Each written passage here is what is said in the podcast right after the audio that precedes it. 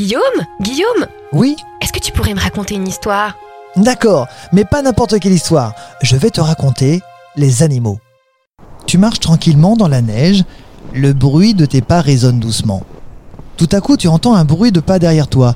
Tu te retournes, mais ne vois rien, puis en te concentrant un petit peu, tu vois apparaître des yeux et une truffe. Tu ne sais pas ce que c'est, et tu as peur.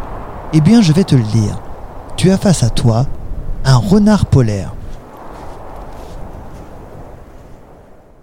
Tu dis polaire, ça veut dire que sa fourrure est blanche comme celle de l'ours polaire? Alors oui et non. Le renard polaire, que tu trouves d'ailleurs sur le même territoire que l'ours du même nom, a bien une fourrure blanche, mais contrairement à l'ours qui la porte toute l'année, lui ne porte son pelage blanc qu'en hiver. Et sais-tu pourquoi? Pour se camoufler. En effet, il sera blanc l'hiver quand la neige aura recouvert le sol, mais quand elle viendra à fondre, le renard laissera tomber le blanc pour avoir sa couleur noire en été. Pas bête, non? Combien de petits naissent par portée? La renarde met bas, c'est-à-dire qu'elle met au monde de 2 à 8 petits. Ils naissent tous aveugles et sourds. On dit qu'ils sont nidicoles car ils dépendent entièrement de leurs parents. Ils ne peuvent pas sortir en raison des températures et vont rester jusqu'à 12 semaines dans le terrier que leur mère aura pris soin de creuser. La mère les élève-t-elle seule Non, car le renard polaire vit en couple la plupart du temps, donc les deux parents vont s'occuper des petits.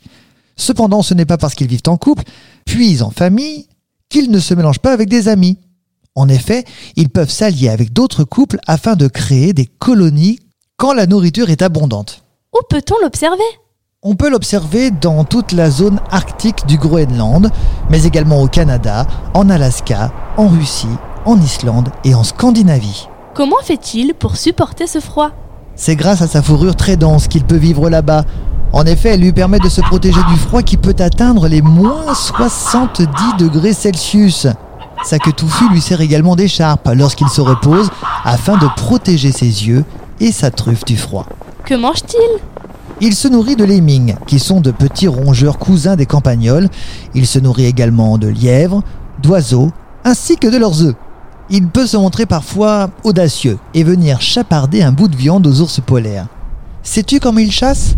Grâce à son ouïe fine, il peut entendre les mouvements des lemmings sous la neige. Il va alors sauter en l'air et foncer tête la première dans la neige afin de creuser un trou et trouver son butin.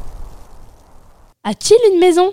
Le renard polaire vit dans une tanière. D'ailleurs, d'après des recherches, il s'avère que le sol est beaucoup plus propice à la végétation autour de ces tanières. Dans le parc national de Wapusk au Canada, on peut même les voir à bord d'un avion. Chaque tanière est surplombée et entourée d'une tache de végétation. Les excréments et l'urine de ces petits carnivores aident à nourrir le sol pour la végétation. Ils sont donc très très importants pour la nature. Ce podcast vous a été proposé par Radio Pitchoun et compté par Clara Moreno et Guillaume Covini. Merci pour votre écoute. On vous dit à bientôt pour de prochaines histoires.